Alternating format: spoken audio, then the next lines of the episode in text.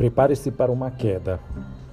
Pois Demas, amando este mundo, abandonou-me e foi para Tessalônica. Crescente foi para a Galácia e Tito para a Dalmácia. Lá em 2 Timóteo 4:10.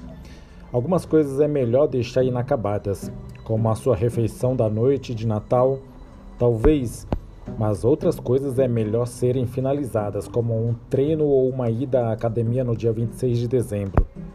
Todos sabemos como é começar um projeto e não finalizá-lo, mas em algumas áreas da vida isso se torna mais significativo. Por exemplo, um casal começa um casamento e ele se torna difícil, então eles desistem ou alguém começa um ministério e não é tão fácil quanto eles esperavam que seria. Então eles desistem. Talvez alguém começou uma carreira que não foi como esperava que seria ou começou a estudar, mas não completou os seus estudos. A lista não para. Infelizmente, existem até pessoas que fazem uma declaração solene da fé, mas então vão embora. O apóstolo Paulo passou por isso com Demas. Paulo mencionou ele em Colossenses, segundo Timóteo e Filemão. Quão incrível seria ter o seu nome mencionado nas Escrituras se tivesse acontecido comigo.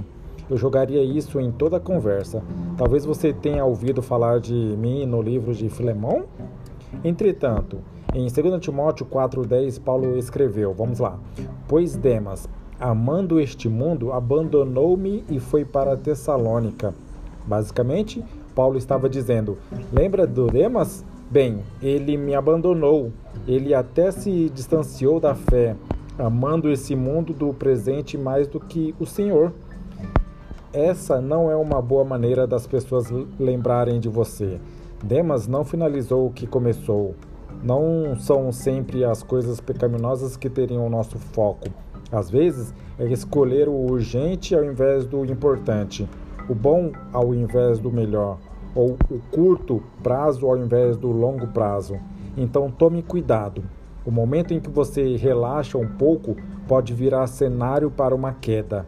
Esteja constantemente seguindo em frente, crescendo, aprendendo e se tornando cada vez mais como Jesus.